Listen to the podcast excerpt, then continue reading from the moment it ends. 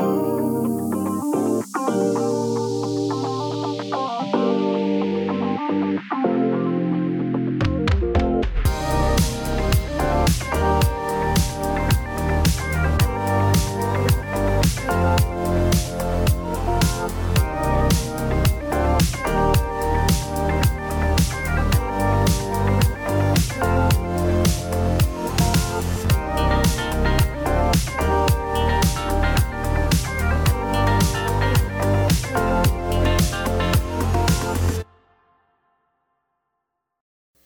você tiver com dor de cabeça, alguma dor, qualquer dor, onde você está aí, eu queria orar repreendendo agora. Que nada venha roubar o que Deus tem para você. Né? Deus tem algo precioso. E às vezes gente, o, o, inimigo ele tem algumas maneiras de fazer com que a gente não é, seja edificado no momento da palavra. Às vezes com dor, com pensamentos. Né? Então eu queria repreender nesse momento e nada vai roubar aquilo que o Senhor tem para você essa manhã. Amém? Você pode curvar a sua cabeça por um segundo, alguns segundos. Vamos orar em nome de Jesus. Pai, obrigado. Obrigado por esse momento. Obrigado, Senhor, porque o Senhor separou esse dia especial para trazer uma palavra que venha edificar a tua igreja. Espírito Santo, que nenhum espírito contrário à tua obra, à obra do Senhor, venha se manifestar nesse ambiente que haja liberdade do Senhor para que essa palavra seja semeada, Senhor, e gere frutos em nós. Em nome de Jesus, amém. Amém? Então vamos ler lá Romanos 12, 2. Paulo escrevendo aos Romanos, ele fala assim: Não se amoldem ao padrão deste mundo. Eu vou ler na minha tradução aqui. Não se conformeis com este século, mas transformai-vos pela renovação da vossa mente, para que experimentei qual seja boa e agradável e perfeita a vontade de Deus. Então nós vamos meditar nesse texto aqui, e como nós já aprendemos, existem três funções da alma. Quem se lembra das três funções da alma aí? Quando não levanta a mão é que não lembra? Mas eu vou lembrar para vocês. As funções da alma que eu queria falar é, é a mente, o desejo e emoções. Então a nossa alma, ela está, essas três funções estão conectadas, ligadas extremamente à nossa alma, né? E a mais importante que eu queria falar hoje é a mente, porque Paulo ele fala aqui para nós não nos conformarmos com este século. Ele fala para nós nos transformarmos através da renovação da nossa mente, ou seja, que a nossa alma seja transformada através da renovação da mente. Então, por isso a importância de nós termos a mente renovada a partir do momento que a gente se converte. Né? O pastor ministrou e falou um pouquinho sobre isso, mas eu vou dar uma ênfase maior ainda, né? falando da, da, dessa transformação. Então, durante o nosso processo, o nosso, a, a nossa conversão, da nossa vida cristã, a nossa alma ela vai sendo transformada dia a dia. E esse processo ele é necessário justamente para que a gente viva aquilo que Paulo está citando nesse texto. Ou seja, por que, que eu tenho que ter a minha alma transformada, moldada, mudada, né? através da minha mente renovada? Para que eu experimente a boa, agradável e perfeita vontade de Deus. Então, quando eu tenho a minha alma transformada, depois que a minha mente é renovada, entenda o processo mente renovada, alma transformada, eu vivo a boa, perfeita, agradável vontade de Deus. É isso que Paulo está falando aqui. E o detalhe é que Paulo está escrevendo a uma igreja.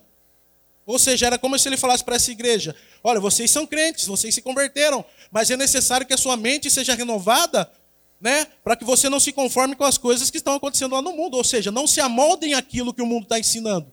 Sua mente precisa ser renovada para que a sua alma seja transformada e você comece a gerar frutos através dessa transformação. Quantos estão entendendo?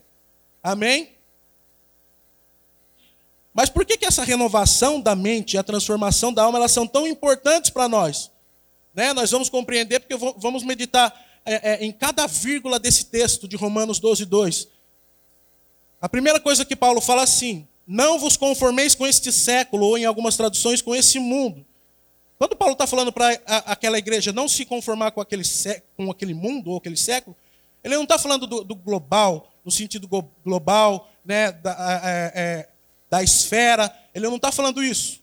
Nem tão pouco ele está falando também das pessoas. Ele não está falando não se conforme com a política, não que nós devemos conformar com a corrupção, pelo amor de Deus. Mas não é isso que ele está falando. Ele está falando assim, não se conforme com as atitudes do mundo lá fora, desse século porque elas não condizem com os padrões cristãos. Então ele fala assim: não se conformem. E logo depois você vê que ele fala assim: é, mas transformem-se pela renovação da mente. Ou seja, não se conformem com as práticas mundanas e se transformem através da renovação da mente. Então, a nossa postura errada, atitudes erradas, desejos e emoções desenfreados só são equilibrados através da renovação da mente. E essa renovação da mente consiste em uma mudança de mentalidade mundana para uma mentalidade voltada para as coisas de Deus. É, às vezes, né, conforme o tempo de cristão, a gente vai vendo algumas práticas mundanas de cristãos. E a gente não consegue entender, a gente entra em crise. Né? Mas muito dessas práticas é porque não houve a renovação da mente. Né? A pessoa ela é crente, mas ela não teve a alma transformada. Mas por quê? Porque ela acha que alguns conceitos mundanos ainda são cabíveis para ela praticar. Por quê? Porque a mente dela aceita aquilo. Por isso que essa renovação da mente é importante para nós. A partir do momento que você compreende que certas coisas não cabem mais para nós e a sua mente, ela né, vira uma chavinha, vira um botãozinho ali, automaticamente a resposta exterior, né, ou seja, a sua prática, ela vai mudar automaticamente, porque a sua mente não aceita mais, sua alma automaticamente também vai ser transformada. Olha um outro texto de 1 Coríntios 2,16, o que fala. Nós vamos usar bastante a Bíblia, tá?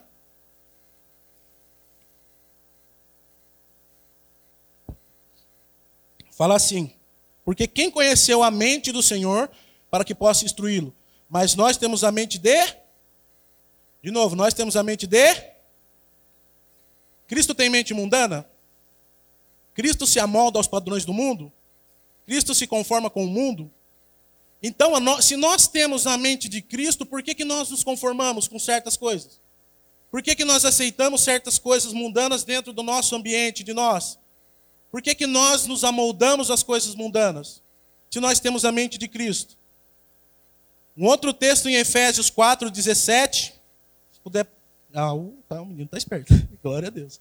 Fala assim: E digo isto, testifico no Senhor para que não andeis mais como andam os gent... outros gentios, na vaidade da sua mente. Então, a nossa mente, se nós formos levar ela no padrão mundano, ela é cheia de vaidades. E ele fala que nós não devemos andar nessa vaidade da mente. E eu vou explicar de uma maneira mais simples, porque eu vou pontuar qual que é o perigo disso, de você permanecer com uma mente mundana não renovada dentro da sua vida. É um perigo isso, porque às vezes você pode estar vivendo feliz em alguns aspectos, experimentando a boa, perfeita e agradável vontade de Deus, e em outros aspectos não. Você pode ser feliz no seu casamento, estar tá alegre, estar tá bem, né, vivendo num, num padrão segundo os padrões de Cristo, mas em outras áreas da sua vida não. Isso é um perigo. E a vontade de Deus é que nós sejamos plenos em todos os aspectos. Então, explicando de uma maneira mais simples, uma mente de um cristão não renovada, que se conforma com as condutas mundanas, consequentemente vai ter a alma não transformada e pode aceitar os desejos da carne e não ter controle sobre suas emoções. Você vai começar a notar e ter algumas percepções que talvez algumas coisas que você tem na sua vida seja por conta da mente não renovada. Né? E eu creio que hoje você tem a oportunidade de sair liberto disso aqui, se você reconhecer, se você compreender e reconhecer, não, eu preciso ter uma renovação da minha mente nessa área da minha vida, porque aqui eu estou fluindo bem, aqui eu estou bem, mas essa área aqui não. Cristo não está nessa área, minha mente não, não tem Cristo nessa área. Se você compreender e aceitar e confessar, eu creio e declaro que vai haver uma mudança. Você vai ver em nome de Jesus. Amém? Então, a importância de ter a mente renovada era para que você experimente, como Paulo diz lá atrás, para que experimenteis qual seja boa, perfeita e agradável vontade de Deus. Quantos querem viver a boa, perfeita e agradável vontade de Deus aqui? Então, às vezes é necessário, às vezes não. Vai ser necessário que você rejeite muitas vezes a sua vontade. Que a sua vontade é boa, ela é gostosa, não é? Mas a de Deus é boa, perfeita e agradável. Vai além. A palavra do Senhor diz que os sonhos dele são mais altos que os nossos. Talvez você seja feliz aí no seu trabalho, praticando algo que não é a boa, perfeita e agradável vontade de Deus. Você está compreendendo? Então a vontade de Deus é que sejamos plenos em todas as áreas das nossas vidas: no casamento, no trabalho, no ministério, no relacionamento, na família, na saúde. E o melhor de tudo é que Jesus já alcançou isso para nós através da obra da cruz. Quando ele morreu, nós somos abençoados em todas as áreas. Isso é uma posição legal. Legalmente, Cristo já garantiu para nós. Agora, experimentalmente, ou para experimentar isso, é necessário um outro passo. Cristo garantiu, é um presente, como Mateus disse, a graça. Mas viver, isso daí é uma, um outro aspecto. Nós temos a garantia de algo legal que Cristo garantiu, que Cristo nos deu. Mas viver, aí isso vai exigir algumas coisas. E entre elas, a mudança de mentalidade, a renovação e a transformação da alma. Muitos não estão vivendo em alguns aspectos, em algumas áreas da vida, a plenitude daquilo que Cristo garantiu legalmente, porque não teve a alma transformada.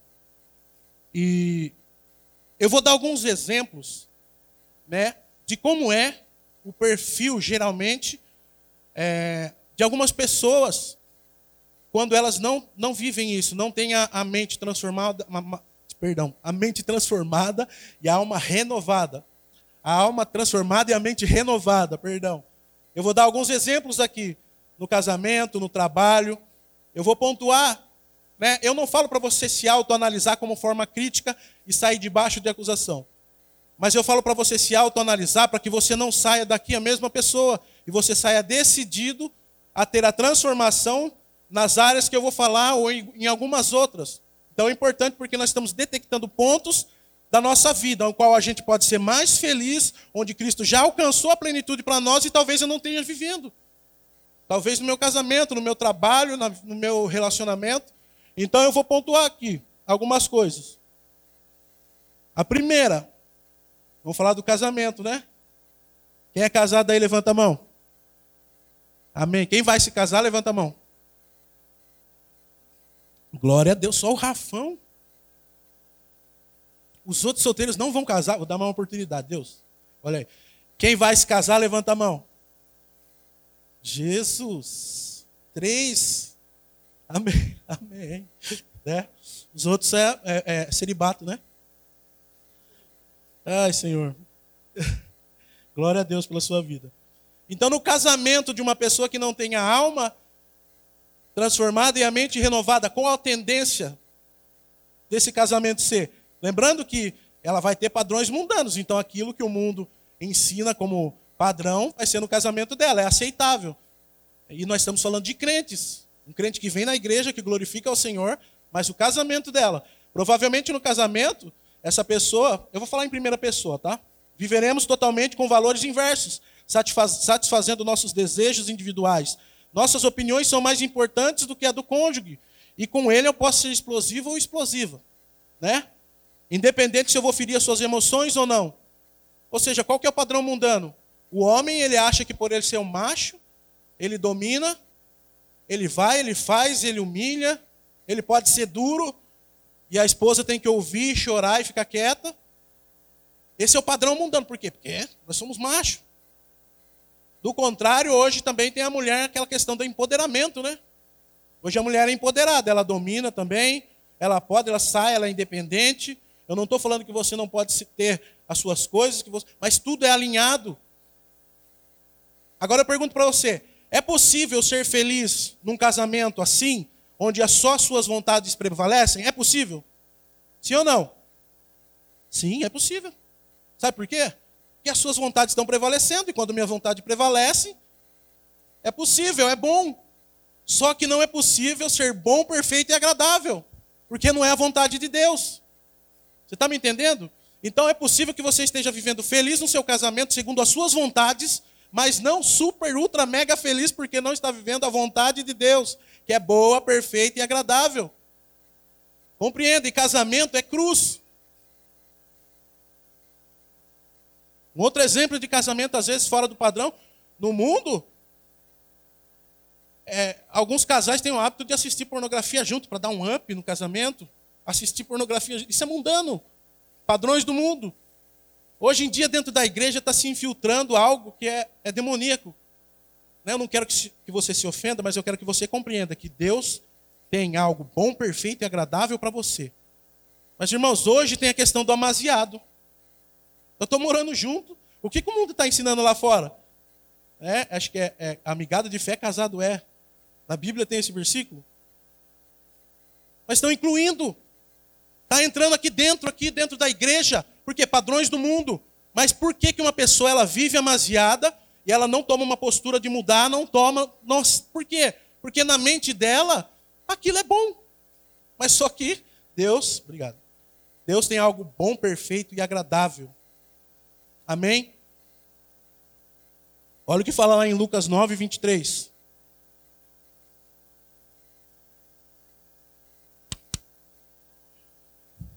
Fala assim: se alguém, quis, se alguém quer vir após mim, negue-se a si mesmo e tome a cada dia a sua cruz e siga-me. O casamento é uma cruz. Quem falou para você que você vai casar para ser feliz? Você vai casar para fazer a outra pessoa feliz. A felicidade dela vai ser a consequência e você vai se tornar feliz por estar fazendo alguém feliz. O casamento, a função do casamento é você preencher o outro edificar a vida do outro. Mas o casamento mundano, o ensino é o quê? O casar é o A pessoa tem que me agradar, ela tem que fazer isso. A gente coloca até critérios, né? Então você faz uma lista, aí vai passando cinco anos sem não encontra a lista, vai diminuindo, aí você faz, vai diminuindo, diminuindo a lista de exigências. Por quê? Porque é padrão mundano. E nós precisamos entender que não é assim. Amém? No trabalho, qual que é a tendência de uma pessoa com a alma não transformada e a mente não renovada a se portar? O que, que o mundo ensina no trabalho? No trabalho, conforme os padrões desse mundo, ser individualista, tirar vantagem, mentir. São estratégias válidas para quem quer ter sucesso profissional. Apareceu uma profissão, uma, uma, uma promoção, perdão. Tem cinco candidatos ali. É um querendo matar o outro. E quem conseguir maior vantagem ali, não importa o que tenha que fazer, o importante é a promoção que eu vou atingir. Mas eu, eu acabei de sair da igreja dando glória a Deus e tal. Mas lá no mundo ensina isso. O importante é o seu sucesso, é você. Você é o centro, você tem que vencer. Não importa quem está ao, ao seu redor. Mas precisa mentir, é, é fora dos padrões. Não, mas o mundo, no mundo todo mundo mente. Eu me conformo essa, essa, essa mente, né? Eu não tive a mente renovada, então posso mentir. São padrões mundanos. O alvo é ganhar mais e ser reconhecido. Né? Nós não levamos desaforo para casa e não aceitamos correção, seja de quem for.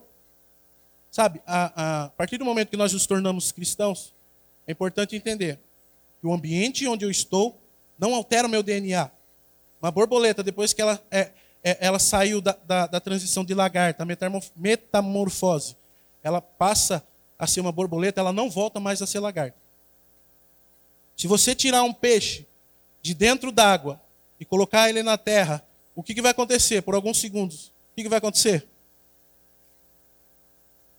Provavelmente ele vai morrer, mas se voltar ele na água, logo ele vive de novo. Mas ele virou um ser terrestre? Se você jogar ele para cima, ou jogar lá de cima do prédio, para ele voar, porque ele não está mais na água, ele vai voar? Não, porque a natureza dele é ser peixe. Não importa onde ele vai, ele vai ser peixe. Agora, o que acontece com muito crente, que ele tem uma transformação. A natureza dele muda de acordo com o ambiente onde ele está. Eu sou crente na minha casa, para minha família. Eu sou crente é, quando eu ando na rua, eu dou paz do Senhor. Dentro da igreja também dou. Mas o meu trabalho já não, é meu objetivo. Eu preciso sustentar minha família, eu preciso crescer, eu preciso ir longe. Então eu tenho uma mentirinha, né? Eu preciso, eu preciso. Eu preciso falar mal do meu patrão, eu preciso mostrar, eu preciso ficar nessa roda aqui de fofoca, eu preciso ficar nessa roda onde tem gente mostrando pornografia, onde tem gente vendo coisa ruim. Eu preciso. Porque senão eu não me encaixo nos padrões do mundo. Então não consegue se negar, não entende, então não vive a boa, perfeita e agradável vontade de Deus dentro do trabalho. Tudo tem um propósito de Deus, tudo. No seu trabalho, se você entendeu é, o que Deus tem para você, no seu trabalho há um objetivo. Sabe qual é o objetivo? Ganhar vidas para o Senhor.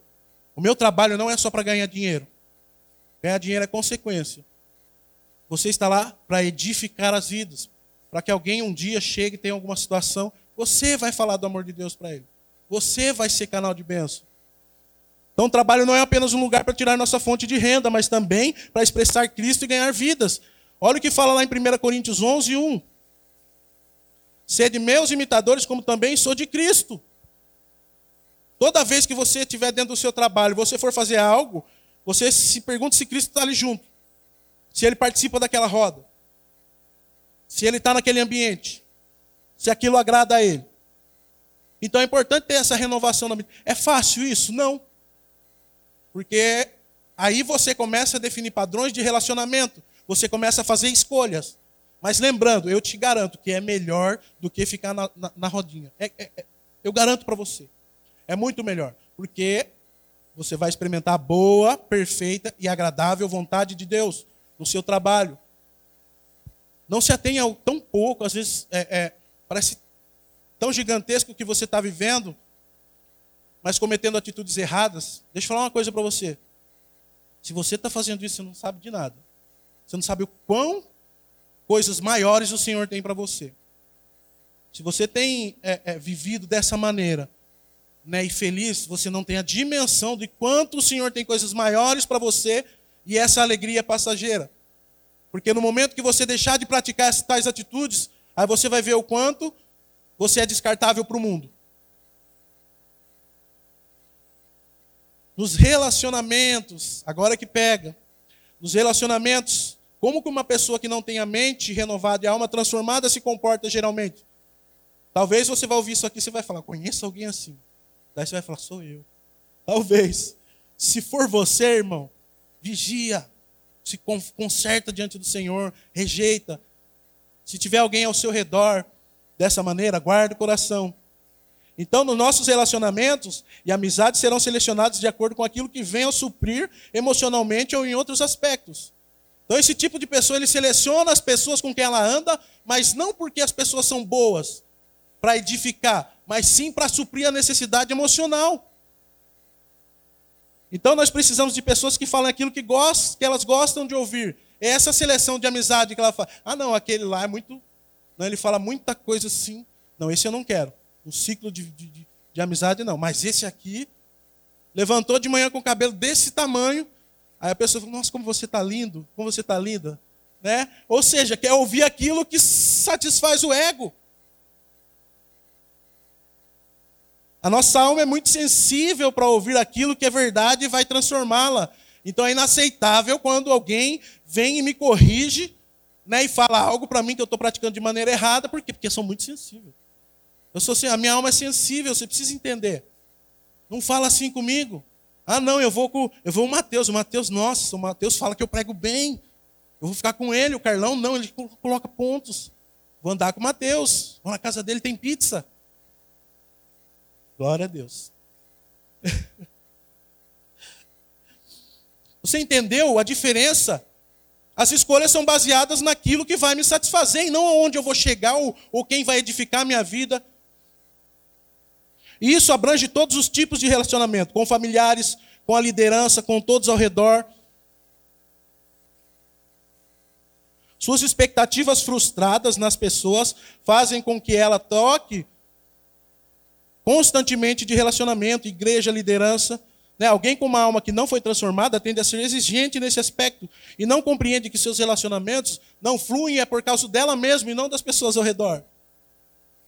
Então ela é exigente com o líder, ela é exigente com o discipulador, ela é exigente com o pastor, ela é exigente com o pai, ela é exigente com a mãe.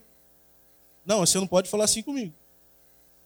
Passou, nem me deu bom dia, não me deu boa noite. Aquele dia falou áspero comigo. Aquele dia me fez isso. Aquele dia, deixa eu falar, todo mundo é ser humano, todo mundo vai ter um momento ou que fala mais ou fala menos. A tendência desse tipo de pessoa ela é super tolerante com os erros dela. Ou seja, não, eu falei assim, não, mas é porque eu não estava no meu dia. Eu estava mal, as pessoas têm que entender. Ah, não, eu fui muito bravo porque ela mereceu. Ele mereceu. Tinha que ouvir. Agora, quando é ao contrário, onde já se viu falar assim comigo, você entendeu? Então, os relacionamentos são baseados naquilo que agrada independentemente se vai edificar ou não, independentemente se ela vai crescer ou não, ela precisa ouvir aquilo que o mundo ensina. O que, que o mundo ensina? Quais os padrões do mundo? Ande com quem é, é, fale bem de você, Ande com quem vai falar que você está bem, está bonita. Ande com quem, mesmo que você esteja arrebentado na sua vida, se afundando, andando, ah, comprando coisas que não deve. Ande com pessoas que vão falar isso para você. Você está bem. Continue, continue comprando coisas é, supérfluas, continue fazendo, continue com essas atitudes insanas. É isso que o mundo ensina. Esse é o padrão mundano. Ande com pessoas que vão falar isso para você, que te agradam. Agora, uma pessoa que ela tem a alma renovada, alma transformada, traz o crente um equilíbrio das suas emoções. Então, o mundo e as pessoas e as coisas ao seu redor não interferem na sua conduta e escolhas, pois as suas expectativas estão em Deus. Quando você tem uma mente renovada, alma transformada, independentemente, irmão, o povo pode descer além em você, pode fazer, pode, independentemente. As suas expectativas estão em Deus. Sabe por quê? Pessoas vão te magoar, Deixa eu falar uma coisa, novidade para você. Pessoas vão falar mal de você, pessoas vão te magoar, pessoas vão, não, não gostam de você. Normal. Normal, bem-vindo ao mundo. Mas olha o que o Senhor fala em 1 Pedro 5,7. Lançando sobre ele, ele quem? O Senhor, toda a vossa ansiedade, porque ele tem cuidado de vós. As nossas expectativas não estão no que as pessoas falam. As nossas expectativas não estão no que acham ou, ou, ou deixam de achar sobre mim, sobre onde eu vou chegar. As minhas expectativas estão em andar com pessoas que edificam a minha vida, falam a verdade, renovam a minha mente e vão transformar a minha alma para que eu alcance o alvo em que o Senhor me determinou para chegar. E deixa eu te falar, nesse processo, muitas pessoas vão ficar para trás. Isso não é novidade. Por quê? Porque nem todos se agradam em ver o seu crescimento. Pessoas se agradam em falar coisas que agradam você e te mantém estático ali. Aqueles que se agradam em falar coisas que agradam e, e, e, e enaltecem o seu ego, mas mantém você estático ali onde você sempre esteve, esse tipo de pessoa não gosta de você. Mas o mundo ensina que você ande com esse tipo de pessoa. Amém? Quantos estão entendendo? Glória a Deus. Com relação ao ministério, Estou falando um pouquinho irmão, estou com um pouquinho com a garganta ruim, tá? Os irmãos me perdoam. Como que é uma pessoa que não tem a mente e a alma renovada? É, perdão, a mente, trans, a mente renovada e a alma transformada no ministério. Qual que é a tendência dela, a postura, como que às vezes ela vai se comportar? Com relação ao ministério, alguém com a mente não renovada e a alma não transformada tende a ter várias dificuldades. Uma delas são os altos e baixos. E o momento ele tem a plena convicção do seu chamado. Deus me chamou, agora eu estou que estou, eu vou ganhar vidas, eu vou orar, eu vou louvar, eu vou adorar, eu chego na igreja. Só que daí, com o decorrer do tempo, ele começa a descobrir que pessoas dão trabalho, que crianças dão trabalho, às vezes. Às vezes não, né? Crianças dão trabalho. crianças dão trabalho, Ministério às vezes não é fácil. Ele começa a descobrir aquilo. E de repente o chamado já não é mais chamado. Parou, interrompeu. Só que daí chega alguém que, que é esse que eu estou citando aqui, que vai, que edifica a vida dele, que fala, que persevera. Fala assim: não vai, você vai vencer, você vai conseguir.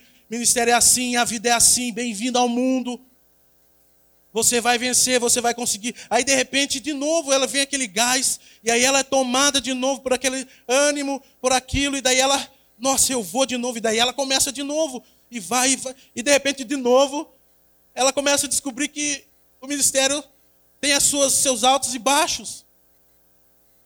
Então, alguém com a mente não renovada nesse aspecto, não só em ministério, dentro da igreja, né, ela vai descobrir que dentro da igreja, ah, dentro do prédio, na comunhão como igreja existem problemas. Então, é, não é todo momento que você está lá, nossa, super magia, não é todo momento. E a tendência é que ela troque, que ela troque a igreja, troque o pastor, que ela troque os vínculos, que ela troque, que ela troque o ministério. Porque ela não compreendeu que ela está no hemisfério global onde há altos e baixos, independente do lugar onde você esteja. Mas agora, alguém com a alma transformada, o crente se deixa conduzir pelo Espírito. E a sua convicção é única, e ainda que passe por lutas, ela é inalterável. Grava isso na sua cabeça. Uma vez que você tem um chamado independentemente do que aconteça, a sua, a sua, a, a sua convicção ela é inalterável. Não há nada que roube uma convicção de alguém que tem um chamado ministerial. Não há nada, nada, é inalterável. Olha esse texto como é rico que Paulo fala, Filipenses 3,13. Isso é fantástico.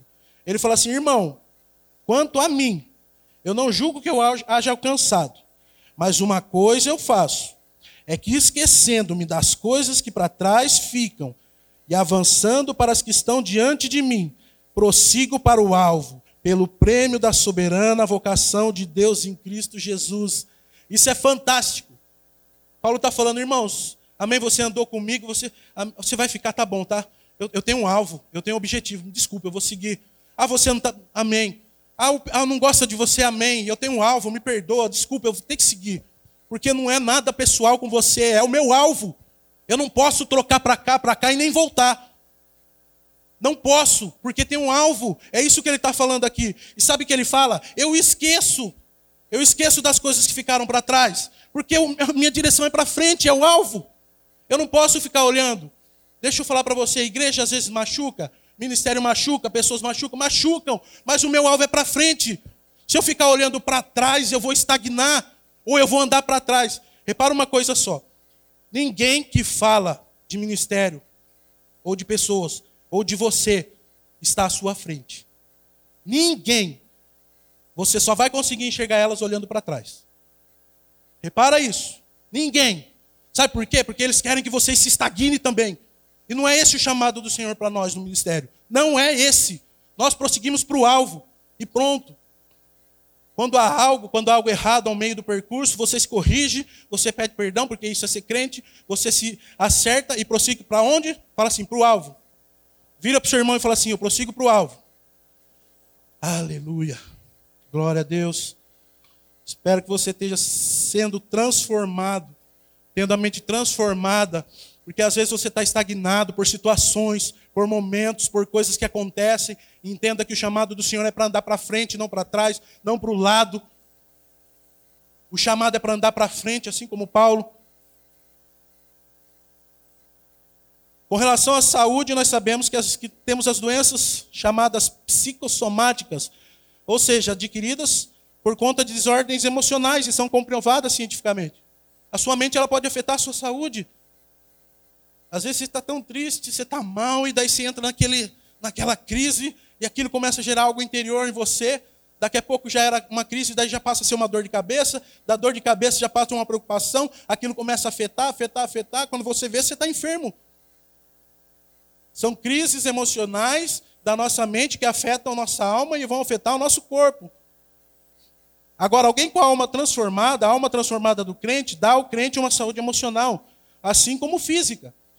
Não quer dizer que ele não vai ficar doente, mas caso isso aconteça, não vai ser desencadeado por uma depressão ou por uma crise profunda. Olha o que fala lá em Provérbios, pode deixar esse texto?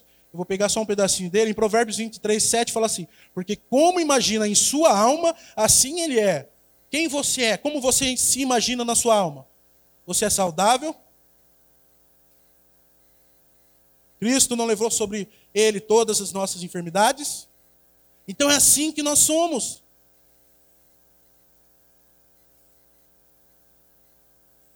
Veja o quão sério é a vida de um cristão sem alma transformada. E é importante entender que às vezes nós podemos ter a mente renovada em algumas áreas da nossa vida, mas em outras não. Lembre-se que a vontade de Deus é que sejamos plenos em todas as áreas. Não faz sentido um crente com sucesso profissional, mas o casamento destruído ou com o ministério frutífero e a família destruída.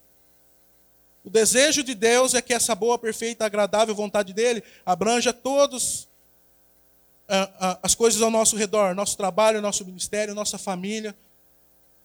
É, essa, é, é, é assim que é essa vontade de Deus alcança todos os lugares da nossa vida, 100%. Mas às vezes nós queremos viver a nossa vontade em alguns aspectos. Eu quero viver a minha vontade dentro da minha casa. Cristo aqui não governa.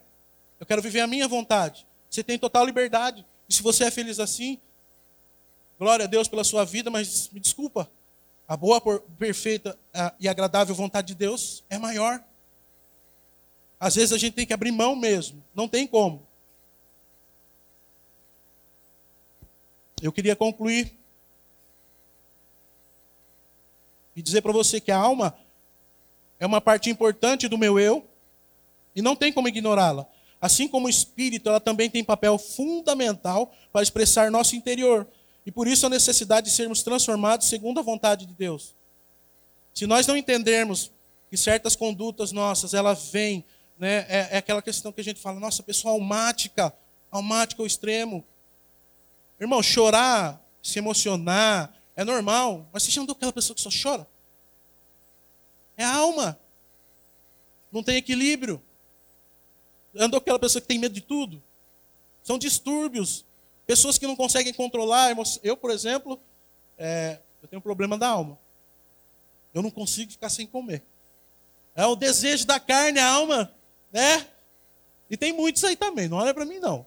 Tem muitos aí que tem o mesmo problema da alma que eu. Então é gostoso, irmão, comer, mas precisa, se tem um equilíbrio, eu vou ficar com o corpinho igual do Mateus. Mas quando não tem um equilíbrio, você vai desequilibrando a alma, o espírito e o corpo todo desequilibra. Se você não equilibra a sua alma e seu espírito no lado emocional, você vai exteriormente isso vai se sobressair. Você vai ser alguém chorão, melindroso. Uma coisa é emoção, outra coisa é melindre. O choro, sabe? Precisa ter esse discernimento. Chora no momento errado, ri no momento errado. Vai no velório e está rindo. Né? Queria que o louvor subisse. Olha o texto de 1 Tessalonicenses 5, 23.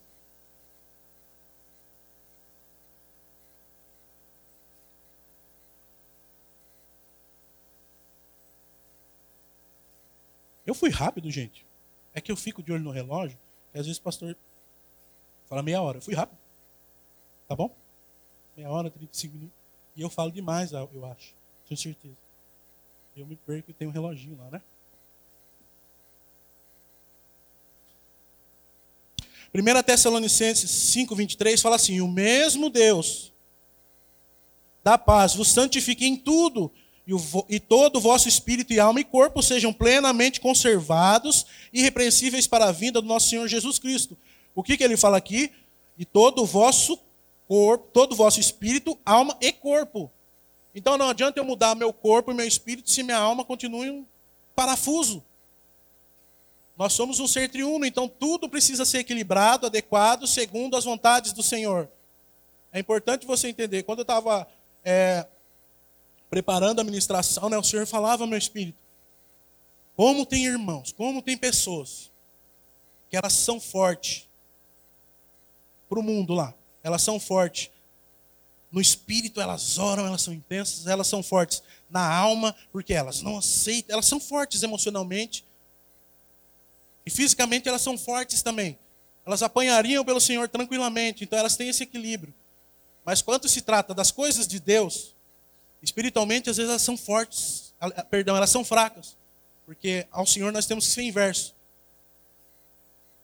Na carne elas são fracas também porque elas têm consciência que vieram do pó e vão voltar ao pó e o Senhor tem poder de tirar a vida. Agora, quando se trata da alma, elas são fortes. Ah, lembra que eu ministrei? Ah, lembra não, né? Se lembram que eu ministrei sobre a alma ser quebrantada, no Senhor nós temos que ser inversos. Nós temos que ter alma fraca para Ele. O espírito também, porque é Ele que nos fortalece. A carne também, porque Ele dá a vida. Quando se trata do mundo, lá nós temos que ser fortes, o espírito forte, a alma forte, por quê? Porque nós vamos ser magoados, nós vamos ser taxados, as pessoas vão falar, nós vamos ser abandonados.